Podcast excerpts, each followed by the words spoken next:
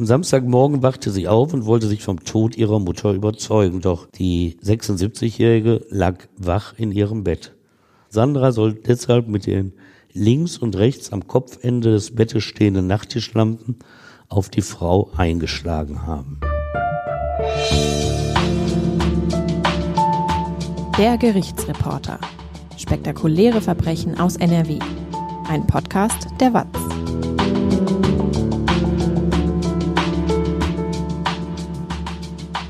Hallo und willkommen zum Podcast. Ich bin Brinja Bormann und bei mir ist Stefan Wette.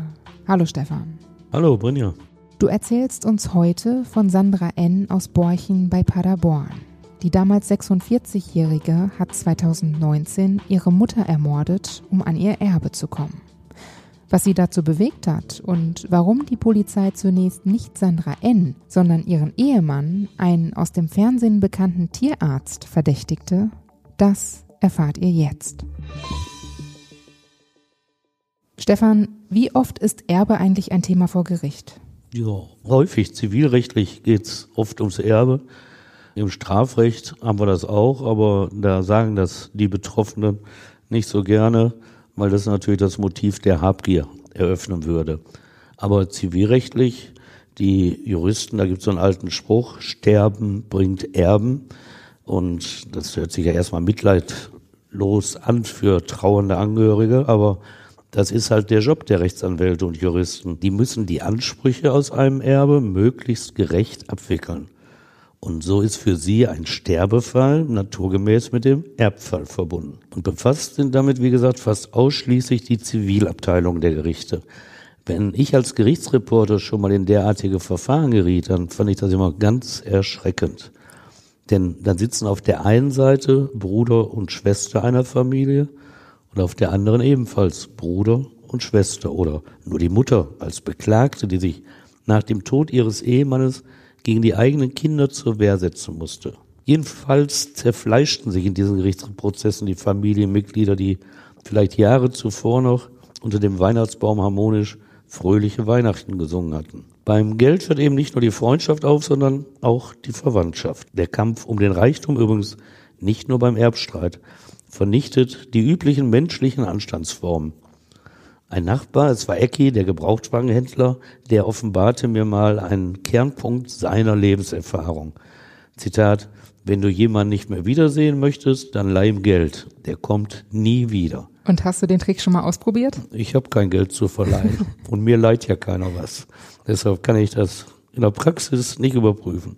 Aus Sicht der Verwandten, die es aufs Erbe abgesehen haben, leben die alten Leute manchmal bedauerlicherweise zu lange. Und deshalb meinen sie, deren Ableben ein wenig beschleunigen zu müssen. Welche Tötungsmethoden erfolgversprechend sind, um nicht entdeckt zu werden, darüber will ich mich hier gar nicht auslassen. Soweit geht die Rechtsberatung in einem True Crime Podcast ja nicht. Es sei nur angemerkt, dass manches den Haus- und Notärzten beim Ausstellen der Totenscheine entgeht.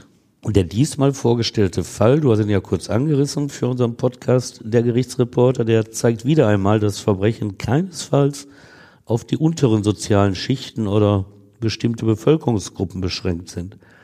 Er spielt in einer ländlichen ostwestfälischen Gemeinde und offenbart sogar eine gewisse Prominenz. Die Mörderin ist Beamtin der Kreisverwaltung, ihr Ehemann Kreistierarzt und aus der Vox-Serie Hund, Katze, Maus bekannt. Und einer der Ersthelfer am Ende der Flucht dieser mörderischen Frau bei einem Unfall auf der A3 bei Nürnberg ist ausgerechnet Bayerns Innenminister Joachim Herrmann von der CSU. Vor allem aber geht es in dieser Folge um die Lügen einer durch und durch bürgerlichen Frau. Ihr gelang es, die Ermittler so überzeugend zu täuschen, dass ihr unschuldiger Ehemann als vermeintlicher Mörder seiner Schwiegermutter drei Monate in Untersuchungshaft saß. Erst danach geriet Sandra N. selbst in Verdacht, ihre 76 Jahre alte Mutter erschlagen zu haben, getötet, das Leben ausgelöscht, nur um an ihr Geld zu kommen. Und man fragt sich, was steht eigentlich zu Beginn des Lebens eines Menschen, der irgendwann als Erwachsener zu lebenslanger Haft verurteilt wird?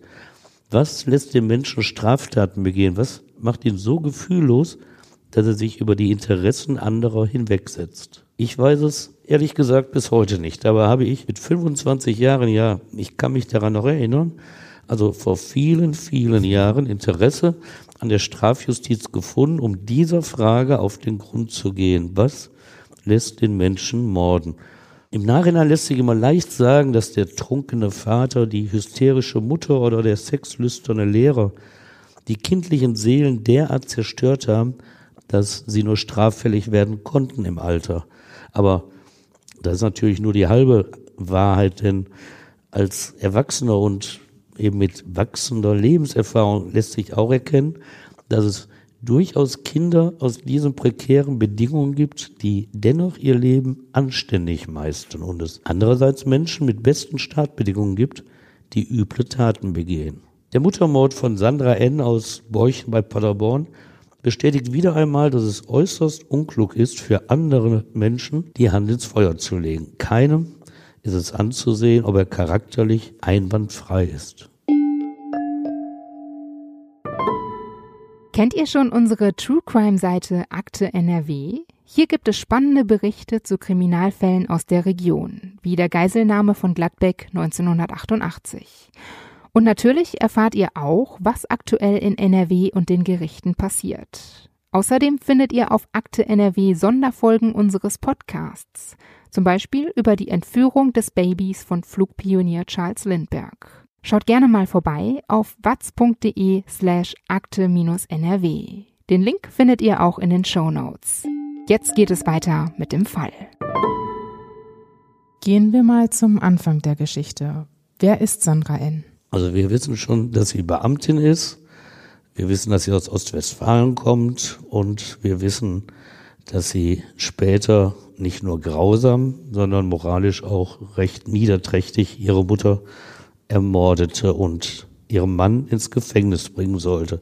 Sie kam 1973 in Paderborn in einer durch und durch bürgerlichen Umgebung zur Welt. Ihr Vater arbeitete damals in einer Firma als Schlosser, ihre Mutter als Büroangestellte in verschiedenen Unternehmen. Zur Familie gehörte noch der Bruder von Sandra, drei Jahre älter als sie. Sandra besuchte die Grundschule, wechselte zum Gymnasium über. Sie schaffte den Abschluss der zehnten Klasse also die mittlere Reife. Sie blieb auf dem Gymnasium, aber ein Jahr später gab sie auf und verließ diese gymnasiale Oberstufe zwei Jahre vor dem Abitur nach Vollendung der elften Klasse. Aber dieses schulische Scheitern, das ist ja nicht ungewöhnlich im Leben eines jungen Menschen. Aber wie ging es denn dann für Sie weiter? Ja, sie kam mit dem Rückschlag zurecht und absolvierte die höhere Handelsschule und dort baute sie ihr Fachabitur, also eigentlich alles wieder gut. Denn danach trat sie eine Lehre als Verwaltungsfachangestellte an und wurde 1996 nach bestandener Prüfung von der Kreisverwaltung Paderborn übernommen. Und sie lebte dann in Borchen, das ist eine 13.000 Einwohner zählende Gemeinde südlich von Paderborn. Dort hatten ihre Eltern im Ortskern Kirchborchen mit gerade mal 4.200 Einwohnern ein eingeschossiges freistehendes Haus mit großem Dachgeschoss errichtet. Fotos zeigen, in welch gutem Zustand es sich im Jahre 2019 befand. Sandra N. hat in diesem Haus bis zu ihrer Inhaftierung gelebt. 1999, da hatte ihr älterer Bruder das Elternhaus gerade verlassen, baute sie das Dachgeschoss des elterlichen Hauses zu einer voll funktionstüchtigen Wohnung aus. Über die finanziellen Mittel verfügte sie ja, nachdem sie als Single jetzt schon drei Jahre lang ein volles Gehalt bezogen hatte. Und die Eltern sicherten ihre finanzielle Investition in das Haus ab. Sie teilten das Eigentum an dem Grundstück auf. Sandra N. bekam die eine Hälfte, dazu das Sondereigentum für die Dachgeschosswohnung. Ihre Eltern besaßen die andere Hälfte, dazu die Erdgeschosswohnung. Das war also 1999. Das war das Jahr der großen Veränderung für Sandra N. Denn damals lernte sie in der Kreisverwaltung den Veterinär Ralf Elken, sieben Jahre älter als sie. Im April 1999 hatte er seine Arbeit als Amtstierarzt aufgenommen. Ende 1999 begann die private Beziehung des Paares, obwohl er da noch in erster Ehe verheiratet war. Man wird auch als Außenstehender dieser neuen Beziehung Liebe unterstellen dürfen. Das will ich hier mal extra erwähnen, weil Jahre später erinnert nichts mehr daran. 2001 aber zogen die beiden zusammen. Der Veterinär lebte fortan in der Dachgeschosswohnung seiner Freundin und zahlte ihr dafür 380 Euro Miete im Monat. Im Juni 2004 heiratete das Paar, vereinbarte Gütertrennung. Bei der Miete blieb es. Für mich ältere Menschen erscheint dieser finanzielle Aspekt der Beziehung eher ungewöhnlich, aber jede Zeit hat wohl unterschiedliche Lebensentwürfe. Haustiere hatte das Paar, Hunde, Kinder kamen nicht zur Welt, um Adoptivkinder haben beide sich nach meiner Kenntnis nicht bemüht. Wer verstehen will, warum Sandra N. zum Schluss alle Regeln eines ordentlichen Lebens brach, der muss von ihrer Spielsucht hören. Diese auch optisch widerwirkende Frau hatte mit 41 Jahren die Sportwetten für sich entdeckt. Sportwetten? Das klingt aber riskant. Ja, wie alle Wetten. No risk, no fun, sagt man ja. Du musst was setzen und kannst damit reich werden, du kannst aber auch verdammt arm werden. Und eigentlich ist das ja jedem auch bekannt. Aber ich persönlich finde das Risiko immer viel zu wenig berechenbar. Und wer je an einem Tippspiel auf seiner Arbeitsstätte teilgenommen hat, der weiß, wie unberechenbar der Wetterfolg ist. Ich selbst hatte sicherlich die ausgeklügelsten Tipps der gesamten Watz, habe Tagesform, verletzte Spieler und Windverhältnisse am Spieltag einkalkuliert. Aber regelmäßig gingen meine Tipps in den Minuten 85 bis 93 baden. Also Finger weg von Sportwetten, kann ich nur sagen. Wie viel Geld hast du da schon verloren? Das, als Gerichtsreporter habe ich mich ja nie an verbotenem Glücksspiel mit Wetteinsätzen beteiligt. Also ich habe vielleicht nicht gewonnen, aber groß verloren habe ich da auch nichts. Und wie gesagt, es ging auch nicht um Geld, sondern Spaß an der Freude. Und später habe ich ja auch immer mehr Wissen über die Aktivitäten von Wettmafia-Organisationen gesammelt. Am 1. November 2005, da habe ich über das Urteil des Landgerichts Berlin in Moabit gegen den Fußballschiedsrichter Robert Heutzer berichtet. Mich hat damals als Fußballfan geschockt, wie leicht die Wettmafia Kicker von Profivereinen bewegen konnte, Spiele zu manipulieren. Und da soll ich drauf setzen. Aber Sandra N. wird diesen Argwohn wohl nicht verspürt haben und weiter an die Berechenbarkeit der Sportwetten geglaubt haben. Sie setzte vor allem auf den Ausgang von Tennisspielen, aber auch auf Fußballpartien. Und wie lief's? Ja, es ging schief. Anfangs 2014 setzte sie innerhalb von zwölf Monaten 11.000 Euro auf Sportwetten. Sie gewann aber nur 900 Euro. Um diesen herben Verlust auszugleichen, investierte sie später immer mehr Geld. Und die Gesamtbilanz? Zum Schluss hatte sie nach fünf Jahren Sportwetten Schulden in Höhe von 173.000 Euro angehäuft. Insgesamt hatte sie nämlich 215.000 Euro investiert und nur 80.000 Euro Gewinn in all den Jahren gemacht. Bei einem Monatseinkommen von 2100 Euro netto monatlich musste sie sich etwas einfallen lassen. Und bevor jetzt wieder alle nachrechnen, diese Differenz bei dem Gewinn und Verlust bei ihr hängt noch damit zusammen, dass sie noch andere beteiligt hat an den Wetten. Also die Plus-Minus-Rechnung geht da nicht auf. So, und anfangs nahm die Sandra N. Kleinkredite bei verschiedenen Banken auf. Das muss man sich auch mal vor Augen halten. Am Ende unterhielt sie 90 Konten bei mehreren Geldinstituten. 90? 90. Da hatte sie überall Kleinkredite bekommen. Und sie hatte außerdem noch Mutter und Ehemann angepumpt. Wie sie diese Beträge alle zurückzahlen sollte, das wusste sie nicht. Es wurde einfach eng für sie. Und eng ist noch freundlich formuliert. Mittlerweile hatte Sandra N. sogar eine Grundschuld in Höhe von 86.000 Euro auf ihren Eigentumsanteil eintragen lassen. Sie wusste, dass ihre Mutter für den Kredit an die Tochter selbst zwei Darlehen hatte aufnehmen müssen. Und dafür zahlte sie ihrer Mutter monatlich 620 Euro. Einen anderen Menschen zu töten, das ist oft spontan. Einen Menschen zu ermorden, ist dagegen in vielen Fällen das Ergebnis eines längeren Prozesses. Dieser Plan reift langsam. Was hatte sie vor? Ja, sie hat nie Auskunft gegeben zu ihren Motiven, aber es liegt ja auf der Hand, dass sie sich vom mütterlichen Erbe den Ausweg aus ihrer finanziell maroden Situation erhoffte. Nach dem Tod ihres Vaters im Jahre 2013 hatte die Mutter sie und den Bruder als Erben eingesetzt. Sandra N. wusste im Jahr 2019 konkret, dass der aktuelle Wert des Immobilienanteils ihrer Mutter mindestens 250.000 Euro betrug.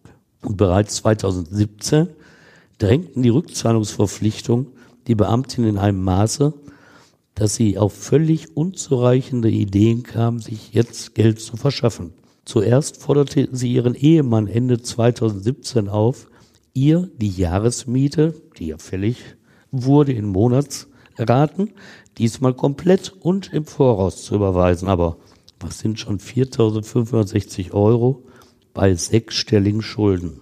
Auch vor Straftaten schreckte sie nicht zurück. Mit der heimlich entwendeten EC-Karte ihrer Mutter hob sie am 22. August 2019 um 5 Uhr morgens 500 Euro an einem Geldautomaten ab. Schwarze Handschuhe trug sie dabei und eine Sonnenbrille. Am Automaten verbarg sie sich hinter einem aufgespannten Regenschirm, um von der Videokamera nicht erfasst zu werden. Mittlerweile hatte sie auch eine Freundschaft zu einer Kollegin aufgebaut, für die sie ebenfalls auf Sportwetten setzte. Als ihr Ehemann dahinter kam, dass sie nach einem gemeinsamen Urlaub mit dieser Frau auf Sylt sogar an einen Ferienhauskauf mit ihr dachte, es ging um ein Haus in Wert von 925.000 Euro, da reicht es ihm wohl endgültig. Wusste Ihr Mann eigentlich von den Wetten und Ihrer Spielsucht? Erst spät, 2017. Da hat sie ja schon drei Jahre gespielt. Erst da hat er von ihren Sportwetten erfahren. Und sie erzählte ihm auf seine Fragen, dass sie sehr erfolgreich sei und mittlerweile auch eine Freundin daran beteilige. Und das passte für ihn anfangs sogar zu ihrem Lebensstil, weil sie auf einmal Luxusartikel kaufte, ein Siebener BMW fuhr und ihrer neuen Freundin Champagner schenkte. Doch nach und nach wuchs sein Misstrauen vor allem, weil seine Frau ihn immer häufiger um Geld bat. Gespräche über ihre Kredite, die er mit ihr führen wollte, blockte sie aber ab. Im Sommer 2019 erklärte er seiner Ehefrau, er halte eine vorübergehende Trennung für sinnvoll und werde sich jetzt eine eigene Wohnung nehmen. Damals änderte er auch sein Testament. Sein späterer Anwalt Michael Spengler, Zitat, er hatte den Eindruck, er hätte sein Geld ja auch direkt an Tipico überweisen können. Wie reagierte Sandra N. auf die Trennung? Ja, ich habe den Eindruck, dass diese Trennung der Auslöser zur Tat war, dass das so eine Zäsur für sie feststellte. Denn nur noch einen Monat dauerte es nach der Trennungsankündigung bis zum Tod ihrer Mutter. Explosionsartig entlud sich am Wochenende des 21. und 22. September 2019 in der nach außen weiter unauffällig agierenden Sandra N., was sich in Wochen oder vielleicht Monaten zusammengebraut hatte. Dieses Wochenende erschien der 46-Jährigen günstig, weil die Mutter nach einem Sturz am Donnerstag bettlägerig war. Am Freitag nahm die Beamtin sich deshalb frei. Sie sagte ihrem Mann, sie wolle sich um ihre 76 Jahre alte Mutter kümmern und in der Nacht zu Samstag auch bei ihr übernachten. Von ihrem Mann kamen keine Einwände. Er hatte kaum Kontakt zur Schwiegermutter, hatte kein schlechtes Verhältnis, aber irgendwie war er auch nicht oft bei ihr. Er überließ das zum Großteil seiner Ehefrau und in der Nacht zu Samstag plante er sowieso erst spät nach Hause zu kommen, weil er zu einer Betriebsfeier wollte. Was genau passierte dann an diesem Abend? Wir folgen da dem Urteil. Und danach hat am späten Freitagabend Sandra N. einen Cocktail aus frei verkäuflichen Schlafmitteln für ihre Mutter gemixt. Zu ihrer Mutter, muss man dazu noch sagen, hatte sie eigentlich ein gutes Verhältnis. Wir wissen, dass sie der Mutter bei Alltagsdingen geholfen hat, sich wirklich um sie kümmerte, für sie da war. Aber von diesem Cocktail versprach sie sich jetzt eine tödliche Wirkung. Aussehen sollte es, als sei die Mutter friedlich im Schlaf gestorben. Unbekannt ist, mit welchem Getränk sie das Gift vermischte. Es gelang ihr aber, dass die Mutter die Flüssigkeit abends trank und wie geplant einschlief. Tochter Sandra legte sich neben sie. Am Samstagmorgen wachte sie auf und wollte sich vom Tod ihrer Mutter überzeugen, doch die 76-Jährige lag wach in ihrem Bett. Sandra soll deshalb mit den links und rechts am Kopfende des Bettes stehenden Nachttischlampen auf die Frau eingeschlagen haben. Karin N., die Mutter, wird in den letzten Minuten ihres Lebens vermutlich wahrgenommen haben, dass ihre eigene Tochter sie töten wollte. Denn trotz der Schlafmittel erhob sie ihre Arme, um zu überleben. Das belegen deutliche Abwehrverletzungen an den Unterarmen der Getöteten. Immer wieder schlug Sandra N. mit den metallenen Lampen auf ihre Mutter ein. Von den elf Hieben trafen viele den Kopf. Mit dem zersplitterten Lampenschirm ritzte sie ihr auch die Oberschenkel auf. Vermutlich wollte sie das Verbluten beschleunigen, denn die Mutter war Makumar-Patientin. Und schließlich drückte sie ihr auch noch ein Kopfkissen aufs Gesicht. Karin N. starb am Morgen des 21. September 2019 durch Verbluten. Ihre Tochter versuchte noch Spuren zu vernichten, indem sie größere Scherben der Glasschirme abwusch. Danach verließ sie das Zimmer, verschloss es von außen und ging hoch in ihre Wohnung. Anzumerken war ihr nichts, sagte später ihr Ehemann. Was machte sie dann nach der Tat? Den Samstag selbst verbrachte das Paar in der eigenen Wohnung. Keiner ging hinunter zu der 76-Jährigen. Der Mann ging mal raus mit den Hunden wir fuhren später, dass er auch mal seine Schwägerin besucht hatte. Und am nächsten Morgen fuhren dann Sandra N. und ihr Mann in den schon länger geplanten Urlaub. Es sollte zum Schliersee in Oberbayern gehen.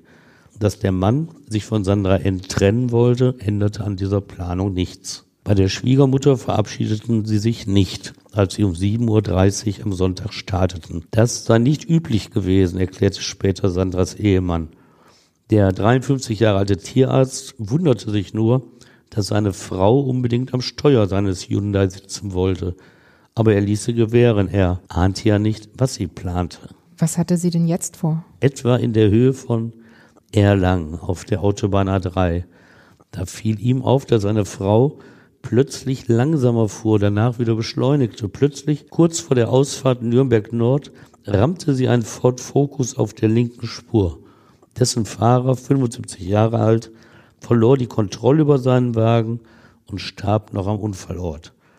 Sandra N., die laut Urteil mit dem Auto aus Verzweiflung über ihre Tat zuvor Selbstmord begehen wollte, rammte anschließend ein weiteres Auto und steuerte danach ihren Wagen mit Tempo 119 in die Mittelleitplanke. Doch war immer noch nicht zu Ende. Unverletzt entstiegen ihr Mann und sie selbst dem Wrack. Sie zogen die Warnwesten an, befreiten die Hunde aus dem Kofferraum.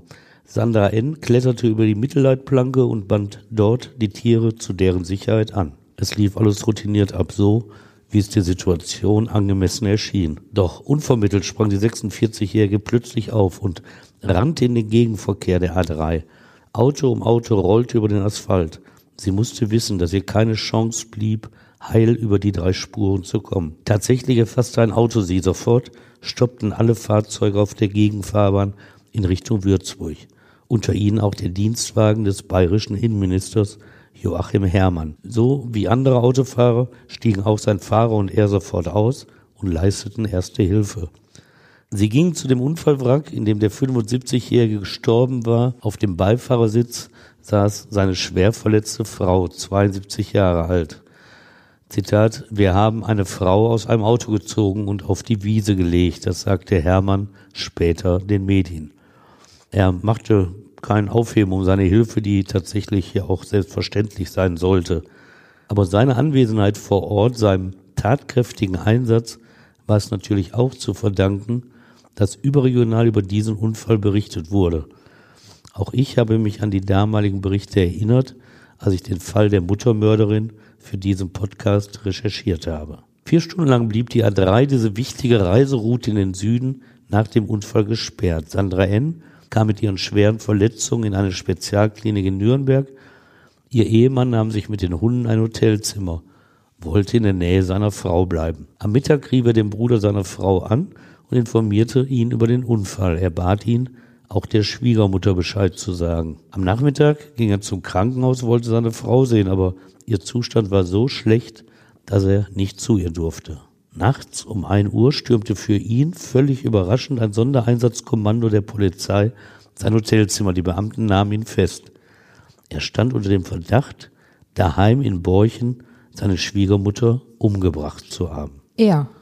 Er stand unter Verdacht und er wusste nicht, wie ihm geschah. Er bekam einen Nürnberger Rechtsanwalt als Strafverteidiger zur Seite gestellt. Michael Spengler heißt der Mann. Und der beriet ihn vor der Vernehmung und empfahl ihm, von seinem Schweigerecht Gebrauch zu machen. Das ist der Standardrat erfahrener Strafverteidiger in diesem Stadium der Ermittlungen. Die Gefahr ist sonst groß, dass sich sogar Unschuldige bei ihrer Vernehmung in Widersprüche verwickeln und dadurch verdächtig machen. Der Nachteil dieser Strategie, sie können nichts Entlastendes zu ihrer Person sagen. Der Preis, den die Verdächtigen für Schweigen bezahlen, ist dann meist die Untersuchungshaft. Das musste auch der Tierarzt erfahren, denn dem Haftrichter reichten die gegen den 53 Jahre alten Borchener sprechenden Verdachtsmomente aus. Es gab eben keinen Beschuldigten, der Gegenargumente geliefert hätte. Und so erließ der Richter Haftbefehl wegen eines Tötungsdeliktes. Und wie waren die Überschriften? Vox Pormi nach Unfall in Urhaft, so schrieb zum Beispiel der Merkur in München. Wie lange blieb er denn da? Drei Monate lang sollte der Schwiegersohn des Opfers hinter Gittern bleiben. Anfangs wird er nicht einmal geahnt haben, was ihn so belastete. Das alles kam wirklich für ihn aus heiterem Himmel. Ihm fehlte nämlich eine vertraute Person aus der Heimat, die ihn an dem Sonntag über die weitere Entwicklung in Borchen nach seinem Anruf informiert hätte, denn dort überschlugen die Ereignisse sich. Die Schwägerin hatte ab mittags vergeblich versucht, die 76 Jahre alte Karin N., ihre Schwiegermutter, zu erreichen, um ihr von dem Unfall zu erzählen, doch niemand ging ans Telefon. Um 18.30 Uhr fuhr sie mit einem ihrer Kinder zum Haus der Schwiegermutter auf. Ihr Klingeln blieb die Haustüre zu. Mit einem Schlüssel öffnete sie im Inneren des Hauses keine Spur von Karin N. Nur ins Schlafzimmer kam sie nicht hinein, weil diese Tür versperrt war. Sie rief ihren Ehemann an, der kurz darauf gemeinsam mit einem Nachbarn die Türe mit einer Brechstange öffnete. Drinnen fanden sie die tote Karin N. Blut besudelt im Bett. Ihr Körper halb mit einer Decke verhüllt.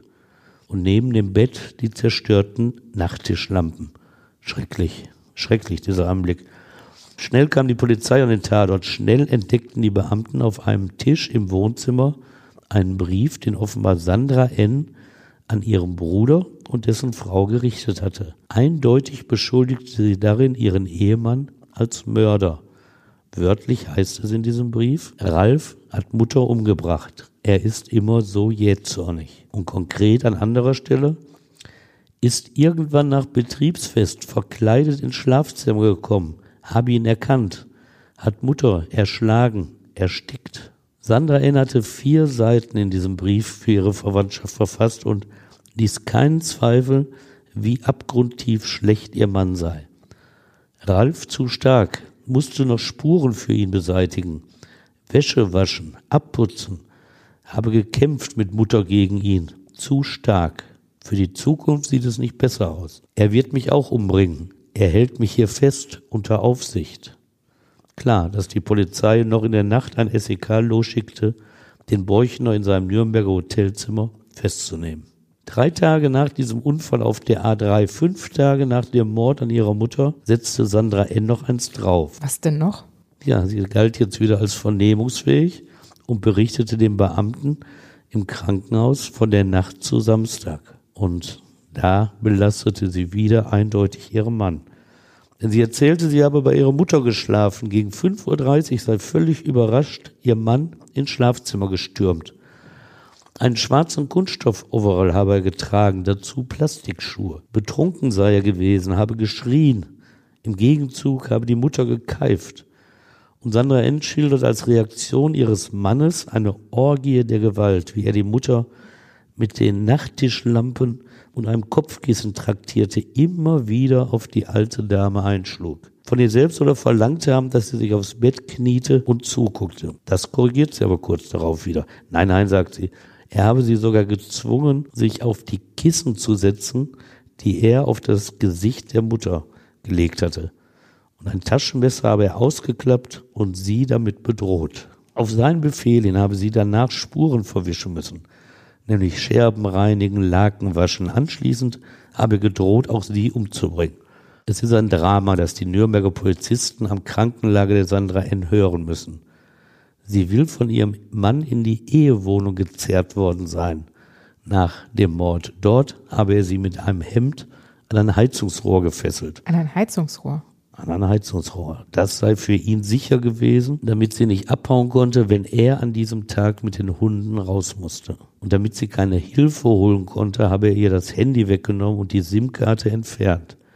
Später am Nachmittag habe er diese Karte zerschnitten und in der Toilette heruntergespült. Der Nürnberger Polizist spricht bei dieser Vernehmung gegenüber Sandra N. an, was er von seinem Paderborner Kollegen gehört habe. Da sei ein Brief auf dem Tisch im Wohnzimmer gefunden worden. Ja, sagt sie, den habe sie geschrieben. Heimlich. Und in einem unbewachten Moment habe sie ihn auf den Tisch im Wohnzimmer ihrer Mutter legen können. Was mit dem Unfall auf der A3 sei, fragt der Polizist. Sie schildert es, als habe ihr Mann mit ihr aus dem Leben scheiden wollen, denn in Höhen Nürnberg habe er ihr plötzlich ins Lenkrad gegriffen und ihr Bein vom Bremspedal ferngehalten. So sei es zur Kollision gekommen. Ja, sie sei danach in den Gegenverkehr gelaufen. Warum? fragt der Polizist. Das wisse sie nicht, antwortet sie. Glauben die Polizisten ihr diese Geschichte einfach oder haben sie auch Zweifel? Also erst einmal sind sie schwer beeindruckt von dieser Schilderung der Beamtin, denn sie liegt da ja mit ihren schweren Verletzungen im Krankenhaus und warum soll man ihr da misstrauen?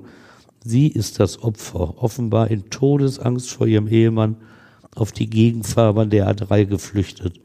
Was für ein Schicksal, denken die Polizisten sich. Es passt auch alles, was sie erzählt, klingt erst einmal plausibel. Es entspricht ja auch den Angaben in dem Brief, den sie in höchster Not geschrieben hatte. Und zwei Wochen nach dem Unfall hatten Bruder und Ehefrau Sandra N. im Krankenhaus besucht. Auch sie sind dann von der Polizei vernommen worden und siehe da, was sie von diesem Gespräch mit ihrer Schwester, Schwägerin erzählt haben. Das entspricht auch wieder exakt den bisherigen Angaben von Sandra N. Ja, und der Ehemann, dieser Promi-Tierarzt des Senders Vox, wenn er doch unschuldig wäre, dann würde er wohl nicht schweigen, das denken die Ermittler zunächst. Erst nach und nach wechselt die Einschätzung der Kripo-Beamten. Im Zuge der Ermittlungen sehen sie die Rolle von Sandra N. immer kritischer. Die 46-Jährige, das angebliche Opfer eines gewalttätigen Ehemannes, wird in den Augen der Polizei zur brutalen Mörderin ihrer Mutter, die zu Unrecht ihren Mann beschuldigt hat. Aber es soll drei Monate dauern, bis die Justiz den Ehemann am 30. Dezember 2019 aus der Untersuchungshaft entlässt. Jetzt gilt der Mord erst einmal für ein paar Monate als unaufgeklärt. Erst am 4. Mai 2020 erlässt das Landgericht Paderborn einen Haftbefehl gegen Sandra N., der am 6. Mai vollstreckt wird. Seitdem befindet die Beamtin sich in Urhaft bzw. später Strafhaft. Was ließ die Polizisten denn dann doch zweifeln? Das waren so einige Details, dass allmählich bei Polizei und Staatsanwaltschaft der Zweifel immer größer wurde.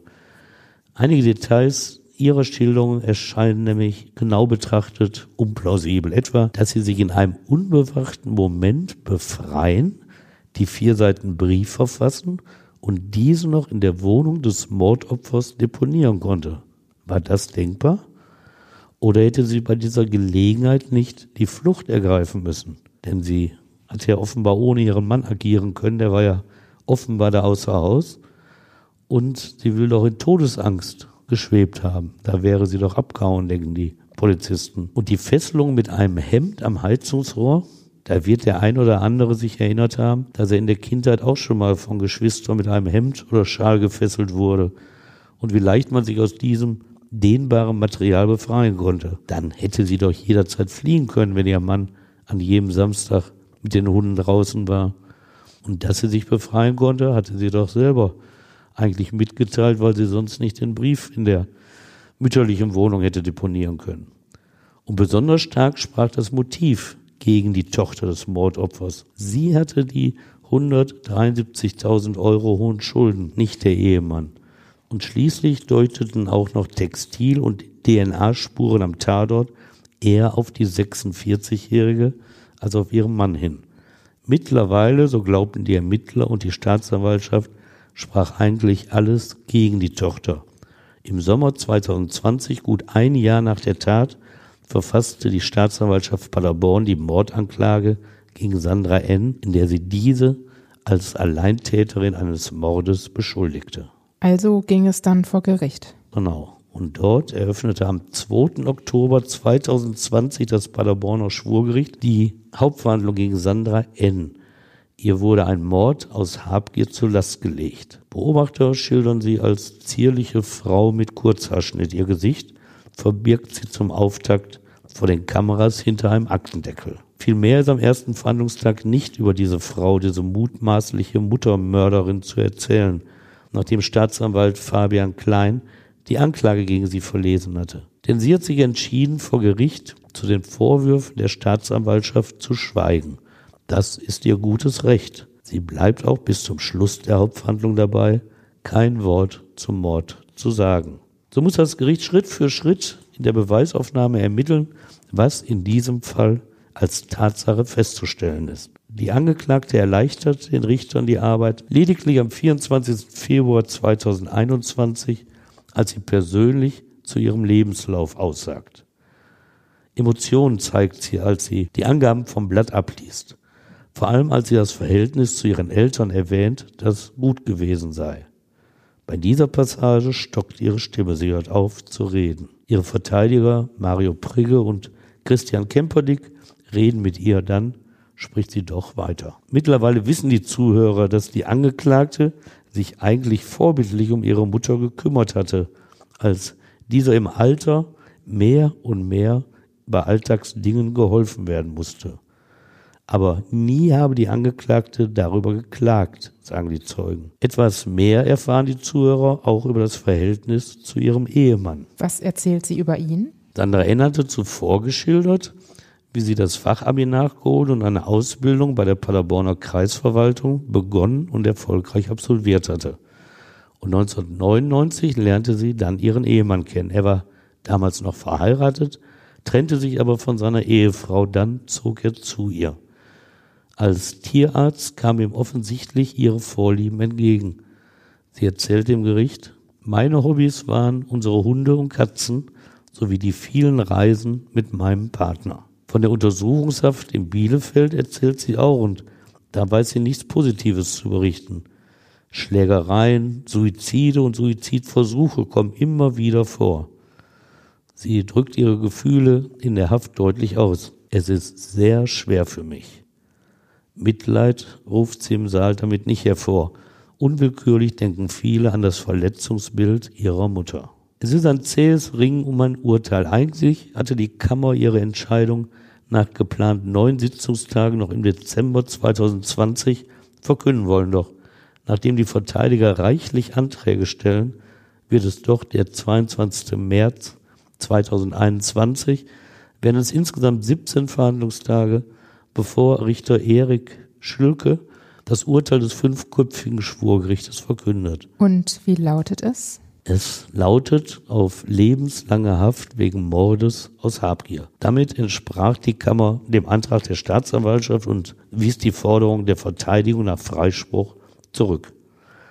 Ausführlich beschrieb Richter Schülke die Indizienkette, die aus Sicht des Gerichtes keinen Zweifel an der Schuld von Sandra N. lasse. Zunächst ging es im Urteil um die Widersprüche und falschen Angaben bei ihrer Vernehmung im Krankenhaus, weil die Verteidiger ihre Vernehmungsfähigkeit nach den schweren Operationen angezweifelt hatten, widmete das Gericht einen Teil der Verhandlung dieser medizinischen Frage.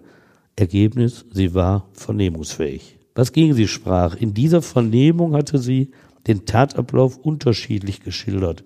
Mal musste sie nur daneben sitzen, als ihr Mann mordete, mal zwang er sie mit dem Messer an der brutalen Tötung mitzuwirken.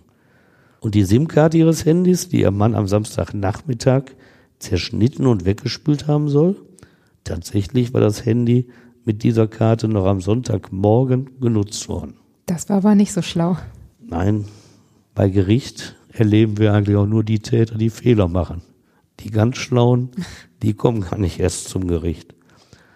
Ja, aber weiter in der Indizienkette, auch das Gericht sah die Fesselung mit einem Hemd als unglaubwürdig an. In der Verhandlung war auch erörtert worden, dass der Ehemann an dem Samstagnachmittag, als er angeblich seine Frau eingesperrt hatte, für über eine Stunde zu seiner Schwägerin gefahren war. Das Gericht, es ist schwer erklärlich, warum die Angeklagte sich in dieser Zeit nicht aus der angeblichen Fesselung mit einem Oberhemd befreien konnte. Und wie ordneten Sie eigentlich den Brief ein, den sie geschrieben hatte? Ja, als ähnlich unglaubwürdig. So stuft das Gericht diese Geschichte ein, dass es ihr möglich gewesen sei, diesen Brief zu schreiben und ihn dann auch noch in der Wohnung ihrer Mutter abzulegen, nicht aber die Flucht zu ergreifen.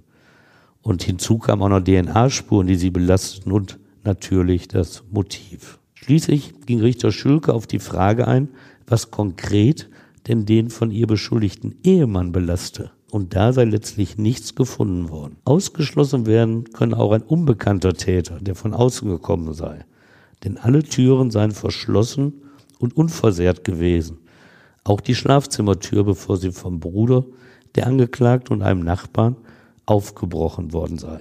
Abschließend betont das Urteil die Rechtspraxis, dass jedes Indiz für sich noch nicht die Schuld von Sandra N. beweise. Aber entscheidend sei die Gesamtschau. Zitat, aus der Gesamtheit der belastenden Umstände ergab sich für die Kammer indes sicher der Schluss auf die Täterschaft der Angeklagten. Von einer Spontantat könne keine Rede sein. Tatsächlich habe Sandra N. mit dem Tod ihrer Mutter, Zitat, rücksichtslos die Existenz eines Menschen geopfert, um letztlich ihre finanziellen Schulden abbauen zu können. Wie reagiert Sandra N. denn auf das Urteil? Nimmt sie es hin? Nein, sie akzeptiert das nicht. Und in ihrem Auftrag legen die Verteidiger Revision gegen diese Verurteilung ein. Aber sie hatten keinen Erfolg. Sieben Monate nach dem Paderborner Urteil bestätigte der Bundesgerichtshof im November 2021 die lebenslange Haft. Ein Freispruch in diesem Verfahren hätte Sandra N. übrigens nicht unbedingt viel gebracht. Denn bei der Staatsanwaltschaft Nürnberg führt, ruhte noch das Ermittlungsverfahren gegen die Borchnerin wegen des Unfalls auf der A3. Auch da hätte sie zu lebenslanger Haft wegen Mordes verurteilt werden können, wenn das Landgericht Nürnberg festgestellt hätte, dass sie mit Absicht auf den Ford Focus des 75-Jährigen gefahren sei, der noch an der Unfallstelle verstarb. Doch die Staatsanwaltschaft in Franken wartete ab, bis der Bundesgerichtshof das Paderborner Urteil bestätigt hatte. Erst danach stellte sie ihr eigenes Verfahren wegen des Unfalls auf der Autobahn nach 154 Strafprozessordnung endgültig ein. Nach dieser Vorschrift müssen Straftaten nicht weiter aufgeklärt werden, wenn die mögliche Strafe gegenüber einer anderen nicht beträchtlich ins Gewicht fällt oder volkstümlich ausgedrückt, wenn du schon lebenslang hast, dann macht eine andere Strafe den Braten auch nicht fett. Stefan, danke, dass du uns diesen Fall erzählt hast. Habe ich doch gerne getan. Und auch euch, danke fürs Zuhören. Wenn ihr mögt, dann bewertet uns auch gerne bei Apple Podcasts oder auch bei Spotify. Wir freuen uns über euer Feedback, gerne auch bei Instagram, YouTube oder per Mail. Und wir freuen uns natürlich auch, wenn ihr beim nächsten Mal wieder dabei seid. Bis dann. Ja, bis dann. Macht's gut.